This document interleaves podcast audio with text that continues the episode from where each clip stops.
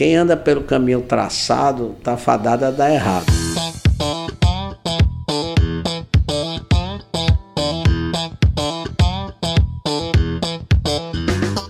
Fala galera, aqui pro São Portela falando e no episódio de hoje do Aprenda Engenharia nós vamos bater um super papo sobre empreendedorismo e inovação. Empreender se tornou regra no contexto atual? Quais são as maiores dificuldades para empreender no Brasil? Como fazer? Como começar? Quais são as principais características do empreendedor? Todas essas questões foram discutidas no episódio de hoje, gravado com o empreendedor Joaquim Caracas, presidente da Impacto. Então fica comigo até o final que eu te prometo que vai valer a pena. Para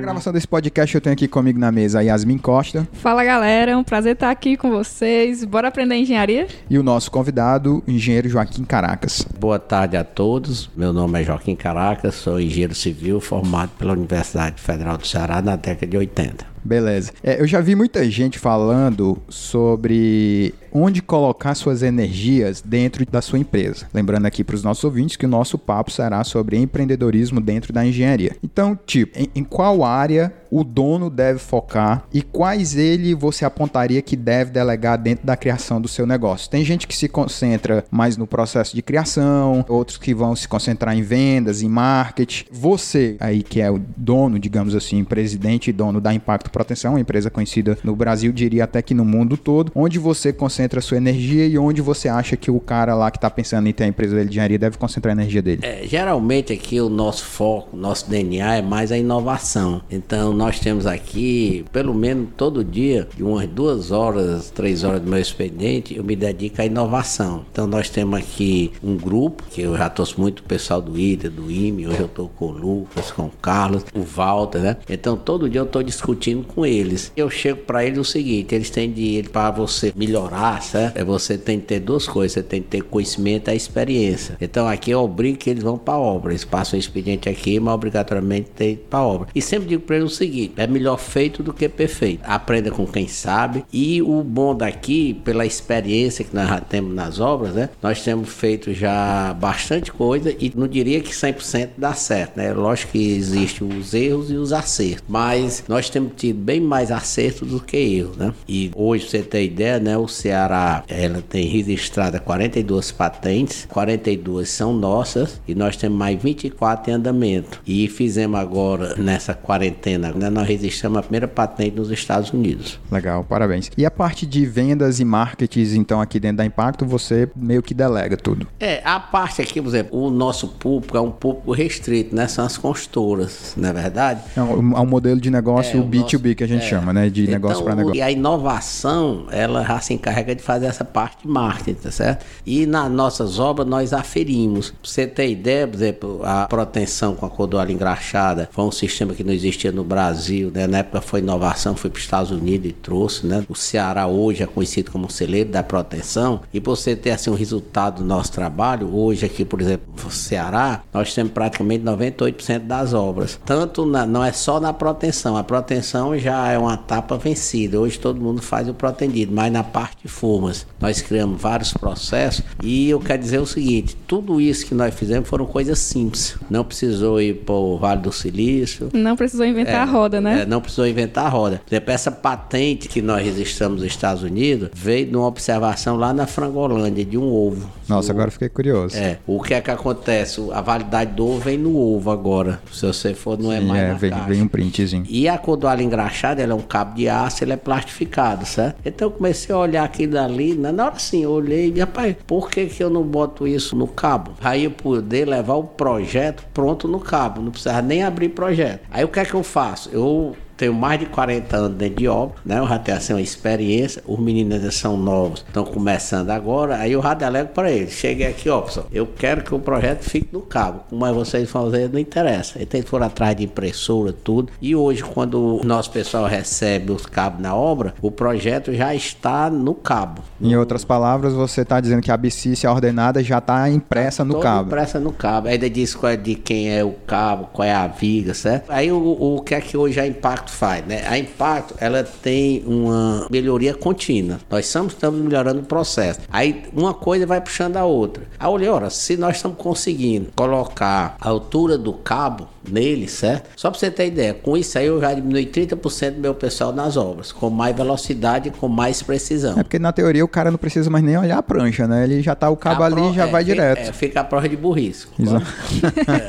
Aí eu digo, por que não colocar com a empresa, por que não coloca o código de barra? Porque aí se colocar um código de barra, eu posso fazer uma leitura e fazer uma conferência. Aí nós criamos uns suportes que ele já vem numerado as alturas, então basta você pegar a peça e aferir uma com a outra, né? Se aqui é 10, procura a peça de 10. E não precisa você pontear com o aço, ela é tipo aquela tampa de fechar saco, né? Aí foi o que nós fizemos. Hoje nós colocamos o código de barra no cabo. Então na hora que eu vou conferir, eu abro o projeto. Hoje nós estamos transformando para o celular, era numa leitora, certo? Aí você abre o projeto. Aí você, para você conferir aquela peça, certo? Você tem de botar qual é a peça, por exemplo, eu vou conferir a viga 2, aí você digita a viga 2, aí você conta fisicamente quantos cabos tem, você contou, aí você bota 10 cabos, aí você começa a conferência. Quando ele vai passando pelo código de barra, ele pode dizer, ó, você está conferindo a viga errada, a viga não é a 2, é a 3. Entendi. Outra coisa, a viga 2 não tem 10 cabos, tem 12 cabos, tá faltando 2. Ele Legal. dá todo esse nível. Aí ele compara, ele lê o código de barra do cabo, lê o código de barra da altura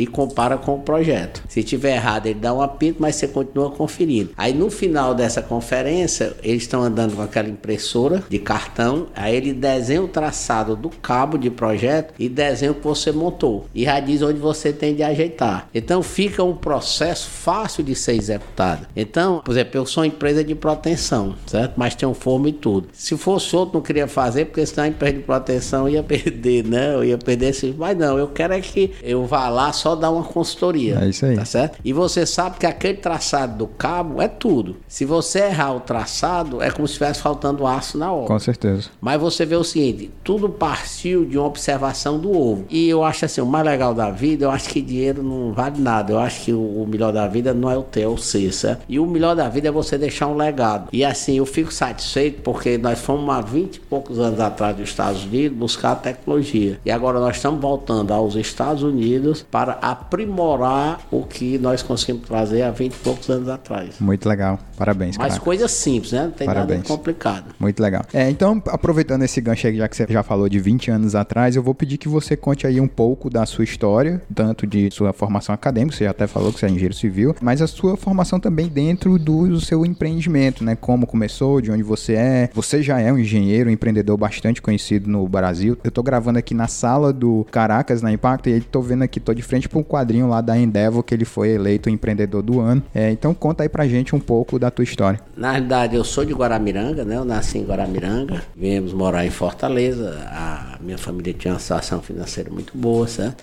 Aí eu, na época, pa- no ensino médio, eu prestei exame para a Escola Preparatória de Cadetes do RPK, passei, passei três anos, certo? O meu sonho era ser piloto de caça. Então, na hora que eu saí da RPK para ir para a Academia da Força Aérea, eu tive problema de visto. Então, não podia ficar como piloto. Aí botaram para intendência, eu não quis e voltei para engenharia civil. Aí fiz vestibular para engenharia civil, passei, né? O ensino lá na escola era perfeito, né? E o que é que acontece? Aí eu consigo fazer a minha primeira pós-graduação, logo no primeiro ano da engenharia. Começa a pós-graduação. A minha família passou pela dificuldade grande. Como nós temos as propriedades agora Miranga, eu sou o mais velho dos homens, certo? Eu cheguei pro meu pai e disse, pai, vamos vender banana. O senhor vai lá para produzir, né? Aí ele arranjou o dinheiro lá, deu minha entrada na Convite, morando na Aldeota. Na época, carro lá de casa era o Maverick, era o carro top da época, né? Casa muito boa, né? Eu me lembro, eu fui com ele a primeira viagem, né? De Kombi. Trouxe, ele ficou lá, né? Para agilizar a produção. E eu trouxe uma carga de banana para vender. Foi difícil. Eu terminei lá na favela do Dedê, eu mesmo contava, entregava, certo? E naquela época, as frutas eram muito maltratadas. Eu estou falando isso de 44 anos atrás, certo? O pessoal jogava em cima do caminhão, o pessoal pisava. Aí nós tivemos uma ideia é o seguinte, olha, vender banana vai ser complicado, mas vamos fazer o seguinte, vamos inovar. Aí nós fizemos uns tanques, aí tinham acabado de lançar aquelas caixas plásticas para carregar fruta. Aí compramos aquelas caixas plásticas, arranjamos dinheiro emprestado e compramos. Aí fizemos uns tanques. Lá no sítio eu botava, lavava e depois acomodava já lá e deixava ela pré-amadurecer lá. Até ela vir vinha com aquela qualidade perfeita. Só para você ter ideia, no final eu tinha de sair dividindo as bananas para os clientes. E eu dizia que era que a banana é um tratamento muito complicado, mas não era, não, era só jogar dentro do tanque, tem que dar uma valorizada. Né? Tava claro. dentro do tanque, né? E lavava lá com detergente, certo? E com isso, né, nós conseguimos né, vencer essa etapa. Mas nós só conseguimos vencer por causa que nós fizemos diferente. Por causa da lavagem das caixas e acomodar as caixas numa caixa. Que ninguém teve a ideia, né, até então, de fazer, né? E você ficou trabalhando com fruta por quanto tempo? Aí lá em casa são oito filhos comigo. São sete engenheiros dos oito, né? Nossa. Eu sou o terceiro. Se eu não tivesse feito isso, eu ia terminar em engenharia, que eu já tinha entrado. Mas os outros talvez não, não ia ter essa oportunidade. Mas aí começou a escada, né? Depois de três anos, três anos e meio, eu saio, entrou o irmão meu. Depois entrou um, sai o outro, certo? Entendi. Aí o nosso já estava equilibrado. Eu fui para a construção civil. Aí eu digo assim, a minha melhor pós-graduação foi vender banana, né? E eu brinco aqui com o pessoal do escritório, se precisar vender de novo, eu tô uma compra bem novinha, viu? Vou voltar para vender banana. Mas cansei de chegar 11 horas da noite, depois era um caminhão. Isso morando na Aldeota, numa casa muito boa, mas cansei de chegar 11 horas da noite, eu ia descarregar o caminhão. Aí o caminhão chegava, a gente ia descarregar o caminhão, entregar a banana, né? Legal. Mas aí você voltou para a construção civil. Foi, aí meu pai, quando, com três anos e meio que eu tava com ele, ele me expulsou e botou para me estagiar. E o, aí os outros irmãos, e era uma escadinha lá em casa, foi assumindo, né? Entendi. Até que deu tudo certo. Aí hoje as propriedades estão lá, as casas, não precisou ninguém vender nada. Tem um hotel lá é, que eu sei. É, aí fizemos um hotel, né? Eu fiz um hotel lá de plástico e ficou famoso mais, no é, Brasil é, inteiro. Que é o Vale das Nuvens, fiz mais para deixar um legado para a cidade, que eu nasci lá, estudei lá, fui doutor da ABC lá, né? Foi considerado o melhor hotel de serra e o hotel é todo de plástico. E eu fiz a réplica da Epicar lá. Daí com isso, a Força Aérea Brasileira mandou um avião Chavante que é o primeiro avião de caça a ser fabricado no Brasil. Então hoje você chega lá, bota um óculos virtual, aí faz os voos, dá uns rasantes no hotel, vai pra cidade, sabe? então fiz ali mais para agregar, dar o meu retorno pra cidade. do que eu tirei da cidade. É isso. Inovou com plástico é, nas bananas e na banana, construção civil, é. né? Aí eu tive a oportunidade de vender banana. Eu acho que foi uma oportunidade grande que aí que começou tudo, né? E a Impacto nasce quando? Eu terminei, eu era estagiário, aí depois que eu terminei a faculdade, eu já fiquei trabalhando na construtora. Eu terminei no final de 81, trabalhei até 84. 84 eu boto a minha primeira empresa, que era uma fábrica de pré-moldados. Pra você ter ideia, na fábrica de pré-moldados, quem foi primeiro fez as lajes treliçadas fomos nós e fizemos também aquelas vigotas protendidas, que na época só existia uma fábrica em São Paulo dos franceses, de um grupo francês. Aí eu aqui no Ceará de gato boto uma, né? E eu mesmo bolei a extrusora, né? Aí eu comprava o fio de aço da ArcelorMittal e tive notícia que a cordoalha engraxada o Arcelor ia fabricar. Então foi o que eu fiz. Eu deslumbrei, ó, com a cordoalha engraxada, que sendo com pré-moldado, o seu raio de ação, no máximo é uns 400 quilômetros. Entregar a peça, é, tem, tem o frete peça, e tal. É. Aí eu deslumbrei, ó, se eu entrar na cordoalha engraxada, esses 400 quilômetros passa para 2 mil, 3 mil, né? não vou ter mais esse obstáculo. E fui uma reunião, inclusive, com o Helder Martins,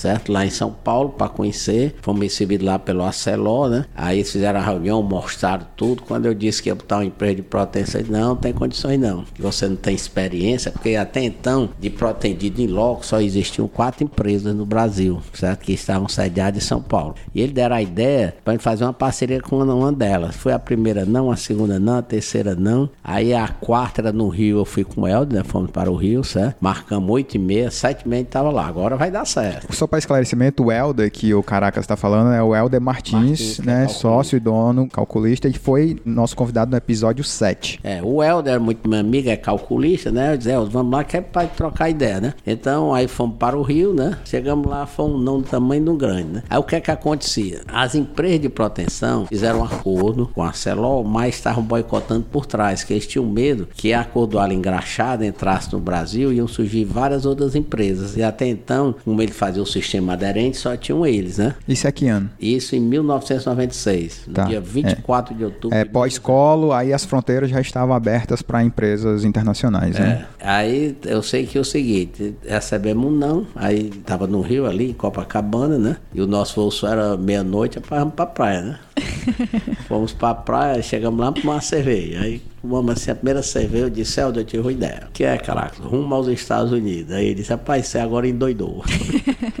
Aí eu levei sorte, né? Também na vida você vai dando sorte, né? Eu fiz, eu falei para vocês que eu fui da escola de cadetes, né? Passei três anos lá. Então tinha um colega que tinha feito também comigo e não tinha ido para academia, tinha feito engenharia e naquela época eu tava morando nos Estados Unidos. Eu disse, ah, eu vou ligar para ele. No outro dia eu liguei para ele, passei uns 10 dias ligando para ele, até que nesse, no décimo dia ele chegou para mim só, eu encontrei um, porque não tinha nem na norma brasileira, né? Quer dizer, não tinha nem um norte, né? Fazer aqui, né? Nunca tinha visto, né? É literalmente começar quase do zero, É, né? do zero, né? Não tinha acordoalho, não tinha, né? Pelo menos eu tinha de. Eu sempre digo assim, aprenda com quem sabe, né? Aí eu cheguei, esse amigo meu, né? Arranjou, rapaz, eu consegui uma empresa que é a Adapt Corporation em São Francisco. Que é a do Bijan, É né? do Bijan, né? Hoje é a empresa mais bem conceituada aqui nos Estados Unidos. Isso. E me deu, na época era fax, né? Não existia, né? De, aí me deu o fax, né? Não existia o WhatsApp. É, aí redigimos o fax, mandamos. Não demorou meia hora a resposta. Na resposta ele dizia o seguinte: que ele tinha parceria com 55 países do mundo e o Brasil ia ser os 56. Aí que nós fomos, a Celó na época né, não apoiava, né? Fomos para os Estados Unidos. Como eu tinha vendido a minha parte, né? Eu vendi para a Cordoalha Engraxada. Aí eu cheguei lá nos Estados Unidos, comprei dois macacas, coragem, com já foi tudo ou nada. E mais uma vez, nós demos sorte, porque em 97, o real, vocês são novos, né, era mais valorizado que o dólar, viu?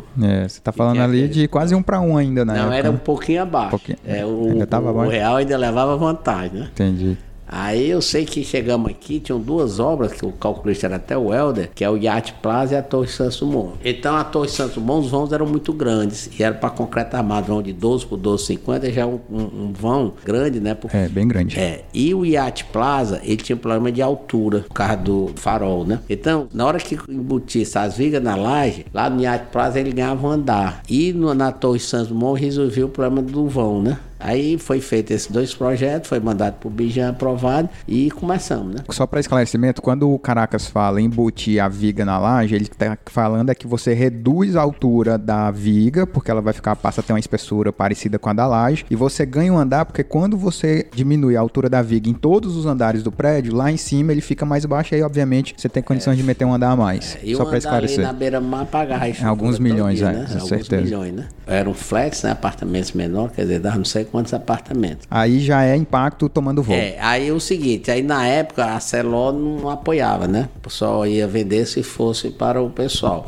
Eu tinha muita experiência de obra, né? Eu falei para você que eu terminei engenharia em 81, mas eu já estagiava no final de 79, eu sempre fui muito curioso, né? Quer dizer, eu já tinha experiência boa em, em obra, né? E aí foi que eu faço? Aí eu fe- fechamos as obras, o equipamento e esses acessórios que hoje é fabricado aqui, né? Portei na época, certo? Eu já fui por tudo ou nada. Inclusive eu falei para Adelto, se dezembro, ele era amigo do Jaime Leitão, né? Tu arranja um emprego para mim lá. Então não tem problema não, fique tranquilo. Aí, né, você é o seguinte, tudo ia tra- importar o cabo, né? Levando vantagem, né, que o real tava mais valorizado. Aí, na véspera de eu importar, eu resolvo ligar para Celomital. Conversei com o rapaz, como é que tá aí a, a fabricação do aço? Daqui 20 dias vamos começar a fabricar. Tem quantas obras? Nenhuma. Aí eu disse, rapaz, é o seguinte, quer dizer que tem nenhuma? Tem não. Pois, rapaz, me faça um favor, tira um pedido aí de 70 toneladas para mim. Ele disse, como assim? Eu já tenho duas obras e quem calculou, rapaz, nós tivemos no Bijan e os equipamentos já tem aqui, em Coral, só não tem uma cordoalha. Mas eles tinham feito acordo com as empresas, não, eu vou ver aqui, depois ele liga. No final da tarde ele ligou, aí disse que realmente ia vender a cordoalha pra gente sob duas condições. Primeiro, ele ia acompanhar as primeiras obras e depois não dissesse pra ninguém. Aí começou a sair obra, fazendo obra de tudo que é canto, né? Aí o pessoal da senhora dizia, pô, eu levo o pessoal para os Estados Unidos ou pro Ceará. E o Ceará hoje, né, é o celeiro da proteção, né? Hoje você chega aqui, você, esses prédios aqui em Fortaleza. Tudo protegido. É tudo protegido, né? Foi a vanguarda, né? A gente pode colocar assim, no Ceará a proteção foi Proteção e é caráter de vanguarda. É, você chega onde você chegar lá fora, pai, falou em proteção no Ceará. Agora, por que, que a proteção no Ceará deu certo né, logo, né? Deu certo o seguinte, quando nós criamos processo, a nossa forma é toda de plástico, é modularizada, certo? E diferentemente você usar madeira, né? Naquela época o pessoal usava muita madeira, né? E hoje você pode rodar aqui, por exemplo, em Fortaleza, pode rodar que nós estamos presentes em praticamente quase 100% das obras, mas usando todo o processo. Legal. E na época que também nós fomos entrar em forma, olha bem, a experiência era zero de forma. Tinha experiência nenhuma, né? Mas eu comecei a deslumbrar o seguinte, que você tinha as vigas embutidas na laje, né? As vigas embutidas na laje. Então, você não tinha nenhuma interferência que a viga na forma. Então eu digo, rapaz, nós temos de industrializar uma forma. Mais uma vez eu tentei fazer uma parceria com essas empresas grandes do sul, mas naquela época o Ceará ainda estava muito distante. Então eles não toparam. Aí eu resolvi entrar e hoje nós conseguimos atrapalhar todos eles, né?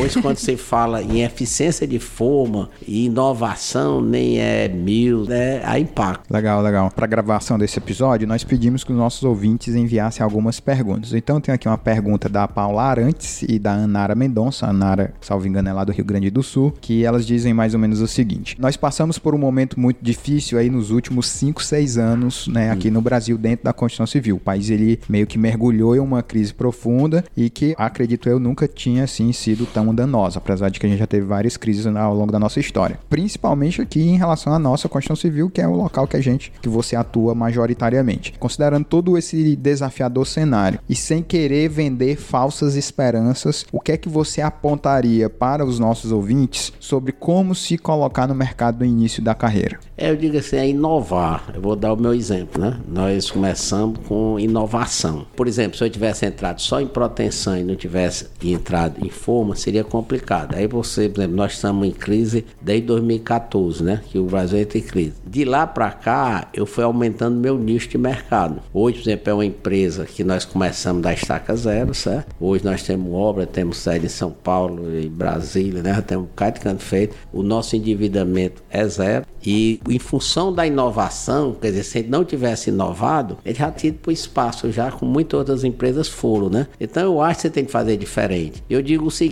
são poucos que querem fazer diferente. E você só faz diferente também, outra coisa é se você tiver a caneta. Porque às vezes você, mesmo assim, na própria empresa você quer mudar, mas tem muita gente que não quer sair Ah, da tá, inércia, né? Que Aham. não vai dar certo, né? Então tem muita coisa que eu digo, não, tem que ser desse jeito agora e o pessoal já me conhece, eu vou e atropelo. Que a gente chama aqui os atropeladores, né? então, mas se não fosse, se a Impacto não fosse uma empresa inovadora, eu tenho certeza que estaria em dificuldade. Agora mesmo, nessa epidemia, né? Que teve os planos do governo, né? Por exemplo, aqui na empresa, né? Nós entramos naquele plano do governo de 70, 30, né? As microempresas pagam, pagou a folha toda. Mas quem nesse plano do governo de 70 e 30, o funcionário que ganhava mais, ac- acima de 1.500 reais, os engenheiros, todos diminuíram o salário, né? Eu acho que eu fui a única empresa que eu banquei. Ninguém, durante toda a epidemia, todo mundo ficou em casa e ninguém sofreu nem um centavo do seu salário. O salário Nossa. que ele ganhava antes da epidemia, ele continuou ganhando.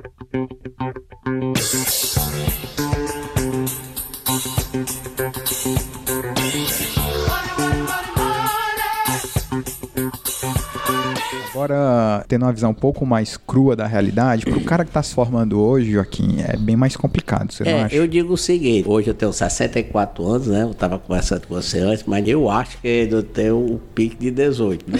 Fisicamente eu tenho, não sei por dentro, né? Mas eu digo assim, vocês são jovens, o Brasil tá fadado a dar certo. Você não encontra um país no mundo, você vê o agronegócio, né? O agronegócio batendo todos os recordes, né? Mesmo na epidemia, né? Mesmo na de passagem. ele Foi, crescer. Foi, foi crescer, exatamente. Crescer, né? Agora, por que, que o agronegócio cresceu? O agronegócio cresceu porque foi diferente, né? O do mundo, é, hoje, é poucos países do mundo que tem tecnologia igual ao do Brasil, não é verdade? É. Mas eu lhe digo assim, se, se você fizer um balanço, as oportunidades são muito grandes. Na nossa época, por exemplo, quando nós terminamos, era difícil, eu acho que era muito mais difícil do que hoje. Você, por exemplo, só vocês terem ideia, em 97, de janeiro de 97, nós fomos para os Estados Unidos. Em 96, antes de ir para os Estados Unidos, eu fui atrás de algum material para ler sobre a cordoalha engraxada. Eu não encontrei. Isso em 96. É, em 96, outro dia. Hoje você entra na internet você vê tudo, né? Tudo. E, pra vocês terem uma ideia, o Ceará é o estado mais pobre em recursos naturais do Brasil. E você, é, é, às vezes você diz, rapaz, no, no Ceará não dá para inovar, né? Não dá para fazer. Só para vocês terem ideia, eu estava lendo hoje,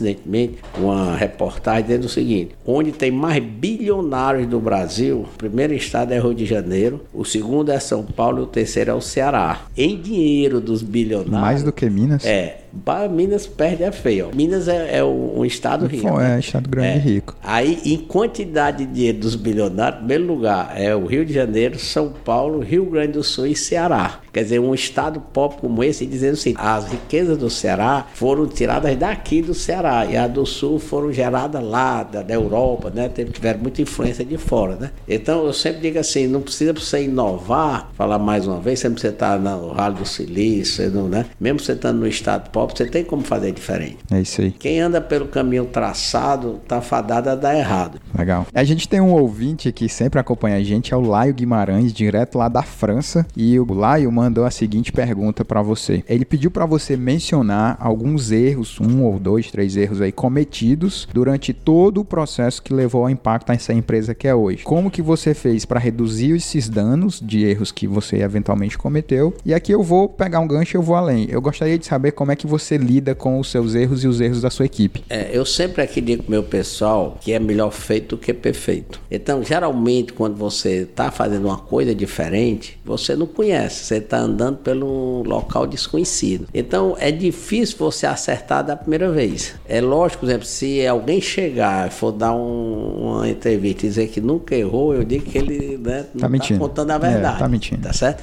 Agora, muitas coisas você aprende com os erros. Muita coisa que nós fizemos aqui, fomos fazer uma forma e pensava de um jeito, no final é de outras. Agora, uma coisa que nos ajudou bastante há uns sete anos foi a impressora 3D. Porque hoje o nosso trabalho é um Lego dentro das estruturas. Ó, você vê agora o nosso simples que nós fizemos, no, o americano ele faz as lajes maciça protendida, porque ele faz a forma, bota uma tela, concentra o cabo num sentido e distribui no outro. E a concepção de cálculo dele é uma laje, ele calcula tudo como laje. E no Brasil aqui nós temos uma cultura muito grande da laje nervurada. É lógico você pegar uma laje nervurada em relação à laje maciça, você tem um menor consumo de concreto, um maior braço de alavanca. Isso né, não se discute. Mas é calculado como viga e laje. Aí foi que nós pegamos. Nós pegamos todo o conceito do americano, das lajes maciças, e transformamos para laje nervurada. A partir daí, a nossa laje nervurada é uma laje. Aquela faixa viga, né, que você botava estripo, tudo, é simplesmente uma tela, certo? Agora, para fazer esse conceito, foram mais de dois anos, né? Nós tivemos de mudar as dimensões das caixas, uma plana, em discussões. Aí nós começamos de um jeito, é quando fomos ver lá na frente não dava, certo? Mas eu acho assim, se você tiver uma visão, né? Do negócio, você vai calibrando. Ou seja, em outras palavras, é não ter medo de errar. É não ter medo de errar. Errou, viu o erro, vira a página é, e toca para frente. Agora, isso o que é que acontece? Você, para dar certo, você tem de ter duas coisas: conhecimento e experiência. E aprenda com quem sabe, mais uma vez. Aí eu sempre que eu vou na faculdade, né, dar palestra e tem assim de brincadeira, eu dou um exemplo seguinte. Um certo dia tinha um copo cheio com leite e caíram duas moscas. Uma morreu logo, não conseguiu. A outra bateu tantas asas, né, que acabou o leite, coalhou e ela escapou. Quando coalha endurece, é, né? Endurece, Criou uma plataforma é, ali para levantar a voz. Né? Aí ela conseguiu. Experiência, agora ela está bem experiente, né? Aí depois de dois meses, essa mesma mosca caiu com outra no copo d'água. E no copo d'água tinha um canudo. Uma disse: Não, vamos, tá aqui, tá tranquilo, é só subir no canudo. A, a, a outra que já tinha escapado, não, isso aí precisa subir no canudo, não é só bater aqui a asa que dá certo. Morreu afogada. Aí morreu afogada, né? ela tinha experiência, né? Mas não tinha o conhecimento. Por exemplo, o mestre de obra. O mestre de obra é um cara altamente inteligente. Ele começou como servente e tem mais de 30 anos de experiência, mas ele não tem assim o conhecimento. Muita coisa ele faz errado ou certo, como ele não tem o conhecimento, ele não sabe diferenciar. Aí se você pegar um aluno recém-formado, interessado, botar dentro da obra junto com o mestre, com cinco meses o mestre está no bolso do aluno. Quer dizer, toda aquela experiência, mas que não existia um conhecimento, o outro conseguiu fazer, criar isso, associações, é, né? Porque ele entende as coisas. Captar tudo isso. Mas preste atenção, existe muito erros, não são só flores, né? Agora eu acho que a pessoa, por exemplo, eu quando eu quero um negócio, eu sei que eu, eu tenho um rumo, eu sei tomar a decisão, mas eu tenho, por exemplo, até chegar lá é muito erro, até você conseguir equalizar é difícil. Mas se você for insistente, chega lá. E você como presidente, né, dono e chefe de muitas pessoas aqui, como é que você lida com o erro dos seus funcionários? Dúvida minha mesmo. Esse não, cara errou para é, ti? É, é, não tem problema. Aqui, por exemplo, mesmo não só na parte da inovação, o pessoal que trabalha comigo, né? Eu sempre digo o seguinte, rapaz, o importante é decidir. Se você quiser ter sucesso, você tem de ter, decidir o certo ou errado. Você não vai poder decidir toda a vida certo. Não tem problema, pode tomar a decisão certa ou errada, mas eu vou brigar com você se você não tomar a decisão. Ficar pensando, pensando, é, pensando, pensando, e não, ali, para, não resolve. fica paralítico. Então, na hora que eles tomam a decisão e faz errado, não tem problema. Eu vou lá e vou conversar. Se eu tivesse feito assim, desse jeito. Então, eu acho importante é tomar a decisão. Tá. É a hora da decisão. Ou certo ou errado, tome. Tá. Aqui uma outra dúvida, pessoal. Você já teve, já imaginou, já passou por um processo de demitir alguém? Isso você faz pessoalmente ou tem alguém aqui do RH? É, por exemplo, eu já chego, realmente eu tenho um RH, né? Mas às vezes eu já demiti pessoas, né? Que às vezes não está comprometida, né? Eu chego lá, mostro, né? Mas a maioria é pelo RH. Entendi, entendi. A gente tem uma pergunta aqui do Felipe Rodrigues, outro ouvinte nosso. Ele quer saber se você acha que empreender virou regra hoje. É tipo assim, independente de você ser empresa ou pessoa física, empreender virou regra. E outra coisa é, quem não empreende, você acha que vai ficar para trás? É assim, quem não empreende vai ser empregado, né? é uma opção, né? Agora diga assim, cada indivíduo é um indivíduo. Agora, por exemplo, eu estou fazendo agora uma máscara, né? Que eu fui demandado pela Secretaria de Saúde, né? Eu estou mostrando aqui. A gente até ganhou uma. É epidemia, eu não tenho nada a ver com saúde, mas o pessoal que me chama de professor Pardal, né? Rapaz, você tem de inventar uma máscara. não tem nada a ver comigo, né? Aí eu tomei o desafio. Isso foi no dia 2 de abril. No dia 10 de abril, eles estavam com o protótipo da máscara. Aí passaram um mês para aprovar, certo? Aí eu comecei um molde, que aqui você faz um molde, né? O molde eu comecei no dia 27 de maio. O molde desse leva 90 dias. Aí eu digo, agora vai entrar a ação dos atropeladores. Nós trabalhamos 24 horas, três turmas, três turmas. Quando foi domingo, eu fiz, mas só para você prestar atenção, domingo eu ia fazer a primeira injeção, estava concluindo o molde. Injeção, o que, que, que é? É, você joga o plástico, o né, plástico. e você molda a peça, tá. né? Porque às vezes você diz, rapaz, é cara tranquilo, né?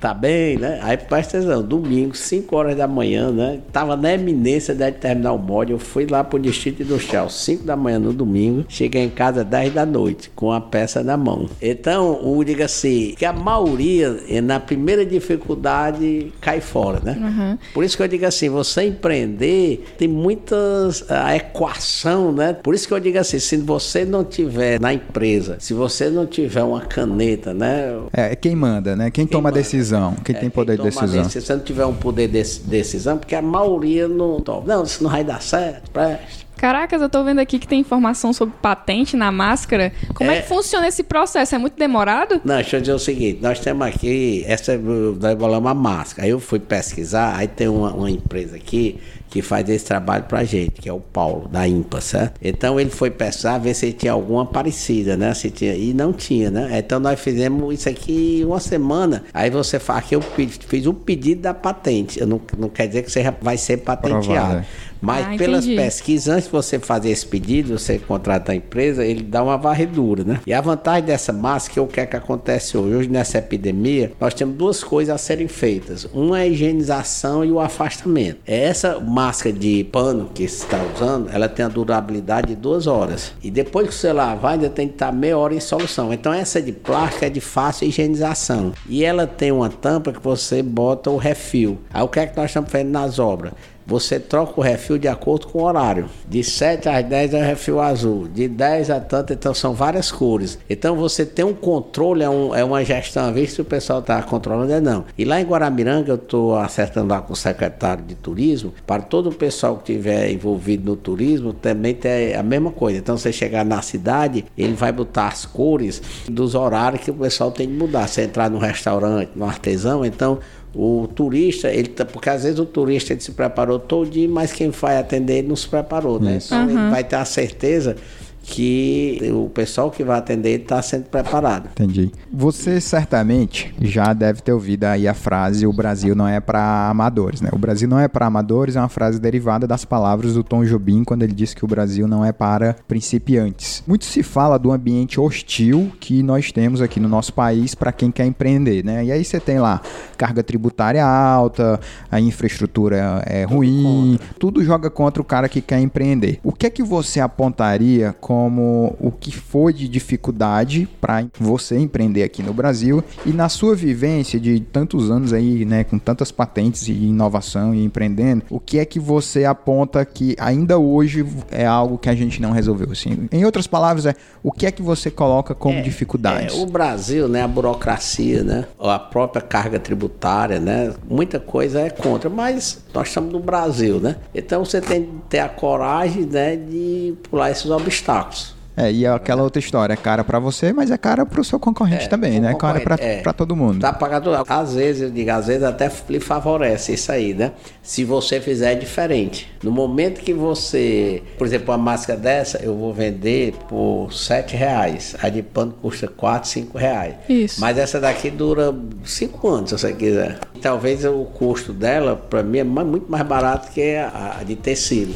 Tá Caracas, como que tu chegou no valor dessa máscara, assim? É produto novo, então como é que não, tu... Não, porque é o seguinte, eu tenho todo o nosso produto da parte de forma, eu, eu mesmo fabrico os moldes. Certo. Então, eu injeto essas caixas plásticas lá negurado, plasterite, então eu tenho a noção, né? Entendi. E na hora que eu faço o projeto, eu já sei qual é o ciclo da máquina, quanta ela vai pesar, já tenho toda essa informação, tá entendendo? Entendi. É muito comum a gente ouvir as pessoas falando que quem empreende tem determinadas características. Eu já até ouvi aqui você falando duas coisas, que uma é a inovação e outra é a coragem. E eu realmente concordo que é. Essas duas aí são características. Diria até que coragem demanda é algo que tem que ter em a todo mundo que quer empreender. Né? Honestidade. É, então o que eu vou te pedir é isso. O que é que você alencaria aí como algumas características do, é, eu, do bom empreendedor? É, para esse pessoal mais jovem, né? O, último, o único aqui na empresa velho sou eu, né?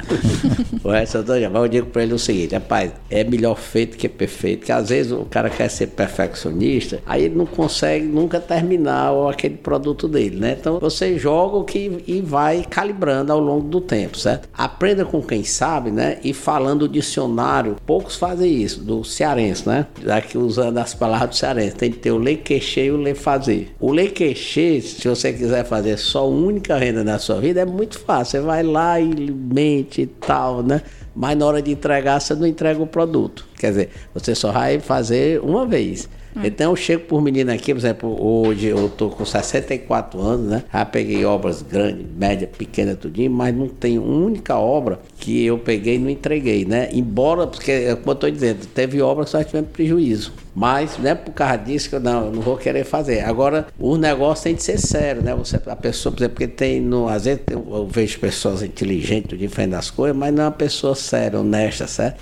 Você, por exemplo, você gozar de seriedade, por exemplo, a nossa empresa aqui, compra, não tem fornecedor, fica brigando para vender a gente, nunca pagamos uma duplicata tratada. Agora tem o seguinte: a maioria começa a ganhar dinheiro, né? Vai logo construir a carro de praia. O cara vai logo comprar um carro, né? Pelo mundo. Eu concordo que o cara tem que ter um carro bom, mas para ele ter um carro bom, ele tem que ter o dinheiro. É, ontem eu estava assistindo uma entrevista da dona da Magazine Luiza. E ela é Atrajando, né? É, ela é dizendo o seguinte: que lá ela nunca confundiu, lá eles tinham salários, eles nunca confundiram a empresa com a pessoa física deles, tá entendendo? E você só pode gastar o que você tem. A maioria, eu vejo às vezes pessoas boas, né, trabalhadoras, mas ele gasta mais do que ganha. Aí não dá certo. Deixa de pagar os funcionários. Eu tenho um funcionário aqui comigo que está se aposentando, trabalhou comigo mais de 30 anos. E aí o pessoal se reunia aqui, né? Não saiu um não, já tem vários, né? O único que continua trabalhando sou eu, né? Acima uhum. eu, eu dando depoimento que durante esses 30 anos que ele trabalhou comigo, ele nunca deixou de receber o salário dele no dia. E no começo tudo é difícil. Cansei de chegar na sexta-feira, no começo da construção civil, você tinha que pagar toda sexta-feira. Quando era na quinta, era aquele sufoco de trocar cheque, fazer dinheiro, né? E, mas sempre a minha, minha prioridade, não, tem a folha, você tem de pagar. Hoje, eu, com 64 anos, eu tenho a dizer que nunca um funcionário meu recebeu dinheiro no dia, nunca recebeu nem um dia depois. Ou seja, eu pago até antes. O que você está falando aí é a questão da ética, você ter a sua ética, é, né? Tem a você... ética, que a pessoa tem que ter um comportamento. Às vezes eu vejo, eu digo isso que eu vejo, eu vou lá pro distrito, pessoal inteligente, né? Mas é enrolão, né? Uhum. Aí não funciona. Tá. Funciona da primeira vez, da segunda não funciona. Em outras palavras, o cara tem que ter persistência, tem né? ter consistência. Tem que ser sério, né? Tem de honrar com o que ele disser, né? Tem Entendi. De... Vai ter hora que vai ter hora que você vai fazer coisas que você contratou e vai dar prejuízo, mas você tem de cumprir. Né? Às vezes você é obrigado a dar dois passos para trás para dar cinco para frente.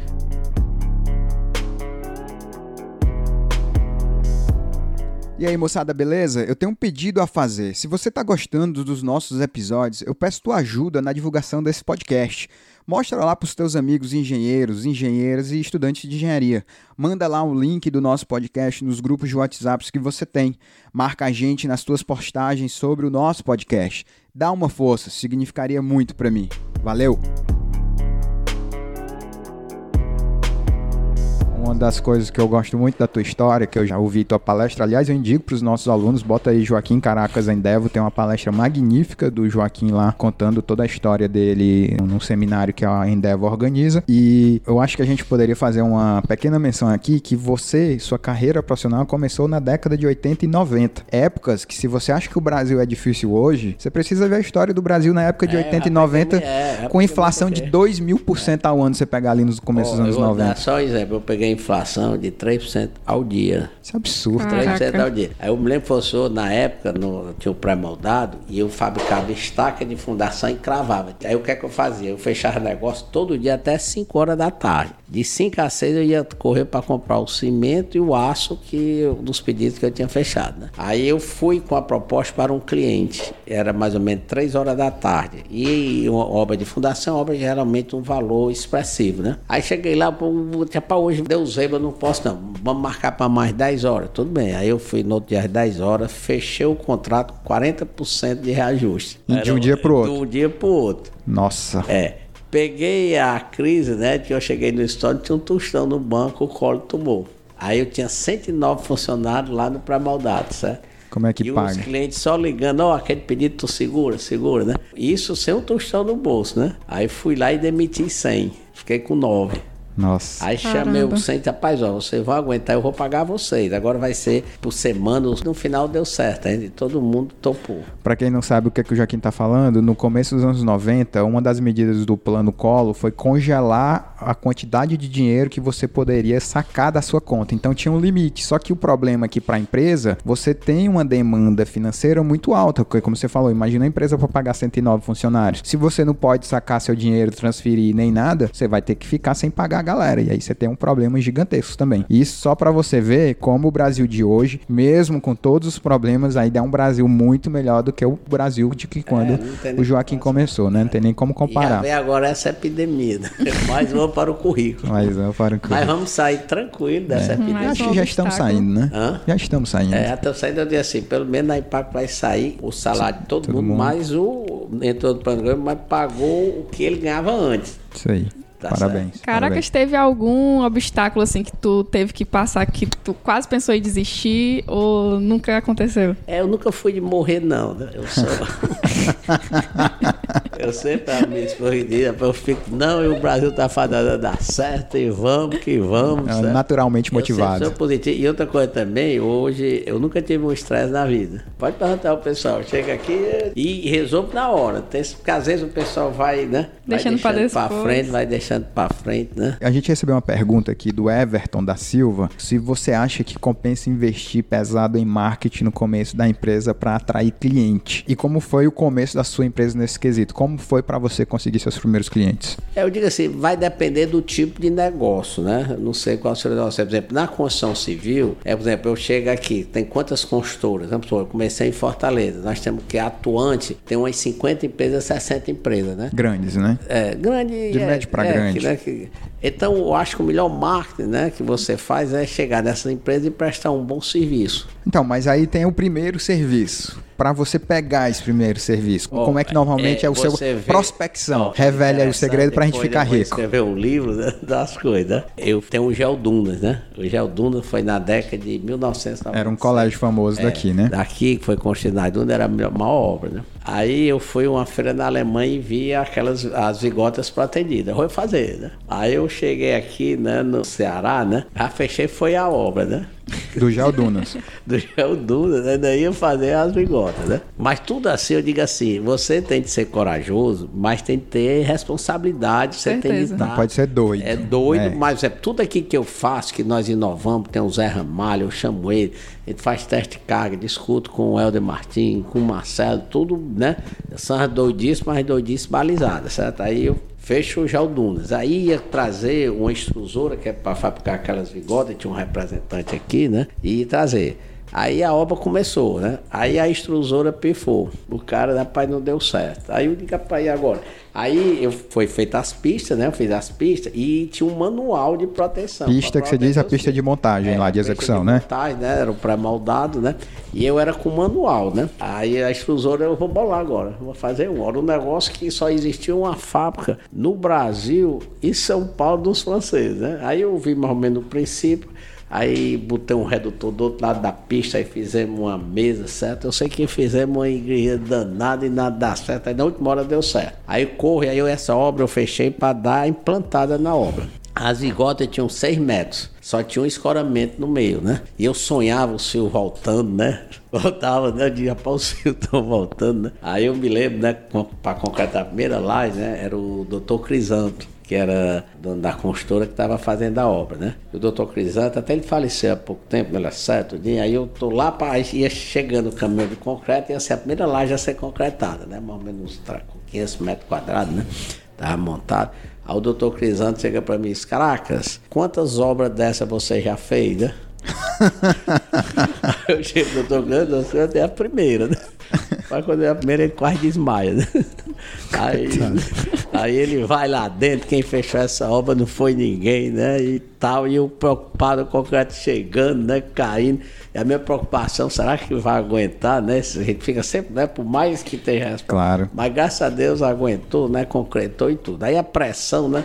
Volta do doutor Crisanto, ó, contratei o Nutec para fazer as provas de carga, né? É, o Nutec é um laboratório é. conhecido daqui, né? É. Vinculado à Universidade Federal do Ceará, que é. faz testes Só de concreto. Vagaroso, ele passou bem uns 60 dias e a obra, a pressão em cima de mim. Caraca, o Nutec tá chegando.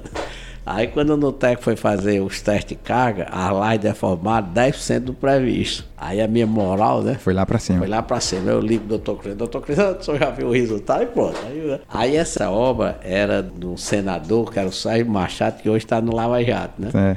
Aí, isso na sexta-feira, era mais ou menos 11 horas da noite, eu estava lá na obra, concretando a última laje sexta-feira, no dia 29 de dezembro. Eu estava concretando a última laje. Aí chega o senador, né? Na época era senador, né? Subiu. Daí ele chegou para mim e disse: Caracas, esta é a primeira obra grande que você está fazendo com essa sistemática. Eu disse: Senador, e pequena também, viu? Tanto grande quanto Aí o senador, rapaz, fica também. Aí o legal, que aí logo depois, é, em seguida, né? Eu fechei a obra do João Claudino, que era até um cálculo do Elton que estava, mas eles queriam conhecer a laje. Aí vieram de avião, João Claudino é o cara mais rico do norte, né? Aí veio a turma dele de avião, o Ricardo, o Sábio, né? Veio de avião, né? Aí a única obra que eu tinha para mostrar era o João Dunda, né? Tinha acabado de fazer. Quando eu vou chegando com eles, Aí vem o senador, e o senador era conhecido, né? Quando eu encosto nele lá, a primeira coisa que o senador fez foi botar a mão em cima do meu ombro. Já paguei, pô, né? Aí os caras perguntaram, não, nós vamos ver aqui essa obra aqui, né, tal. Aí o senador disse, rapaz, é o seguinte, foi o único que preteiro aqui que não me deu trabalho, entregou obra no dia, tudinho. Aí os caras disseram, então, caraca, você não precisa mais nem ver a obra. A obra lá do Piauí tá fechada. Show de bola. É uma ilustração do que você falou, né? Ser coerente, é. ser honesto e fazer a execução direitinho, exemplo, que as coisas vão é, se, vão é, se pagando. A Codalha Engraxada, eu fui estudar, fui para os Estados Unidos, fui trabalhar como operário nas obras. Você vê que não tinha uma obra no Brasil, mas nós fizemos a primeira obra, né? Que às vezes a pessoa fica com medo, mas diz, rapaz, não tem que ter medo não. Agora, você não pode fazer uma coisa que você não tenha conhecimento, que aí dá zebra. Mas se você está seguro do que você está fazendo, e aqui no esse Pave Plus nós lançamos, né? Que é a concepção, né? Hoje, hoje já tem, sabe quantas obras? Isso nós lançamos faz dois anos, né? Fizemos a primeira obra. Então hoje nós temos mais de 30 obras. Temos uma obra de João Pessoa, obra em Campina Grande, obra em Recife tem, fizemos obra em São Paulo, Rio de Janeiro. Aqui tá cheio de obra com esse sistema. E o legal aqui do Ceará é que o pessoal acredita já, né? Foi a Coiga. Já tem um histórico, né? É, histórico. Eu cheguei na Coiga, mostrei, ele nem titubeou. Não, Caracas, eu já lhe conheço, pode mandar abraço. É isso aí. Você já tem credibilidade. É, e ainda ganhamos o Prêmio Nacional da Engenharia do CBI com esse projeto. E esse prêmio, né, como a Coigma foi a primeira construtora, Eu peguei esse prêmio e dei para ele, levei lá para a consultora. É, eu tô aqui na sala do Caracas, deve ter aqui, sei lá, uns 30 troféus aqui, talvez, né? Bastante. Então, é, é bastante cheio aqui. Parabéns, Caracas. No final do nosso episódio, a gente tá caminhando aqui pro final, a gente sempre pede pro nosso convidado citar um, um livro e um filme que ele gosta. Um livro, assim, que você leu, que te impactou, que você recomendaria pros nossos ouvintes. É, e um filme. é, é, eu sou mais, assim, eu vejo muito a parte técnica, tá entendendo? Eu não Mas sou, assim, de... Um leitor de livros. É, de leitor de livro, né? Tá, mas teria algum, assim, que você É, o indica? filme eu gosto de assistir o Char, o Char Chaplin. Charlie Chaplin. É um bom, é um bom come- Mas tem algum livro aí que tu indicaria pra galera? O livro que eu, eh, leio é quando, por exemplo, eu chego nos aeroportos, é a parte de inovação, né? Ah, isso eu gosto. de ler que sempre deixa uma lição, né? Tá bom. Beleza. É, Caracas, eu queria te agradecer aqui pelo teu tempo. Sei que você é uma pessoa com a agenda sempre cheia, muito ocupada. Não, eu que E- agradeço. E eu fiquei aqui muito impressionado com as suas lições de vida, com a sua história, que eu já conhecia bastante você, trabalhei pro Helder há muito tempo e sempre ouvi falar muito bem de você, a gente já se conhecia antes, mas eu te agradeço demais aqui, acho que se os nossos ouvintes eh, ouvirem com calma, tem grandes ensinamentos aqui no episódio de hoje. Meu muito obrigado aí pela sua participação. Eu é que agradeço aí aos ouvintes, né? E sempre estarei à disposição. Para mim é um prazer participar de uma entrevista dessa, certo? E só para concluir, mas eu digo, não ande pelo caminho traçado, que não vai dar certo. É isso aí. Se você quiser empreender, né? É isso aí.